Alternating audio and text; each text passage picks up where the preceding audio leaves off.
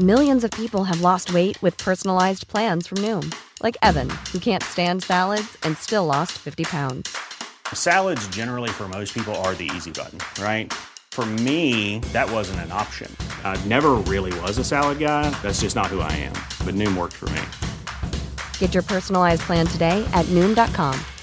Real Noom user compensated to provide their story. In four weeks, the typical Noom user can expect to lose one to two pounds per week. Individual results may vary.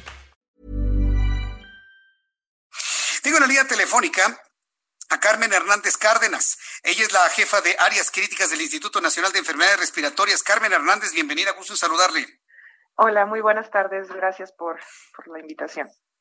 Oiga, ¿cómo han reconvertido todo el Instituto Nacional de Enfermedades Respiratorias para poder recibir a personas con COVID-19? Platíquenos esta experiencia que han tenido en los últimos 100 días. Bueno, eh, el Instituto Nacional de Enfermedades Respiratorias, antes, antes que nada, déjenme comentarles que pues cuenta con 15 camas de terapia intensiva. Esa es nuestra instalación normal, ¿no?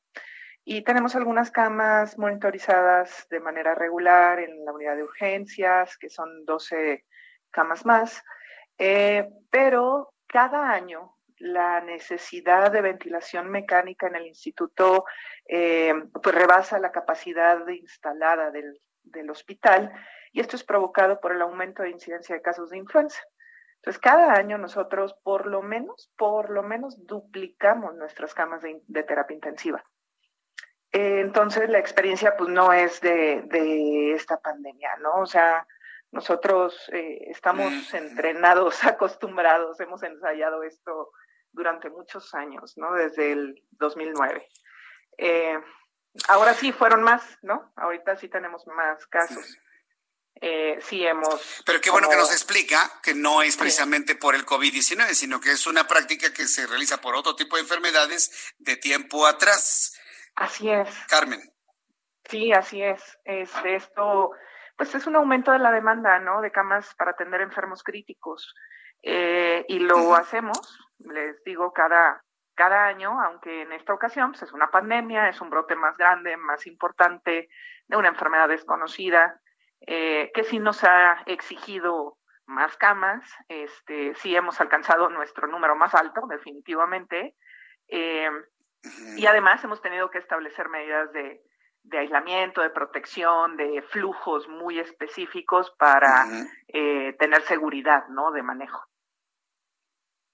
Bien, eh, pues eh, yo quiero agradecerle mucho el que me haya tomado la llamada telefónica, conocer así a, a, grandes rasgos todo el trabajo que han hecho, reconocérselos en estos minutos que hemos platicado aquí en el Heraldo Radio. Eh, na, nada más dígame para finalizar, ¿cómo considera en este momento el INER? ¿Está saturado? ¿Está al límite? ¿O hay un buen porcentaje de camas todavía para atender a personas con COVID-19? Bueno, a ver, el, el INER eh, en este periodo de tiempo ha oscilado entre 90 y 100 intubados, ¿no? Entonces, decir que no está eh, lleno, pues es complicado, ¿no? Con, esa, con ese número de enfermos. Afortunadamente, se han seguido haciendo muchas maniobras para aumentar esas capacidades. Entonces, sobre todo estamos eh, desahogando a otros hospitales que les llegan enfermos y no los pueden ya recibir, nos los mandan directamente a nosotros para acomodarlos directamente en, los, en las camas de hospitalización y Muy de bien. terapia intensiva uh -huh. que hemos habilitado.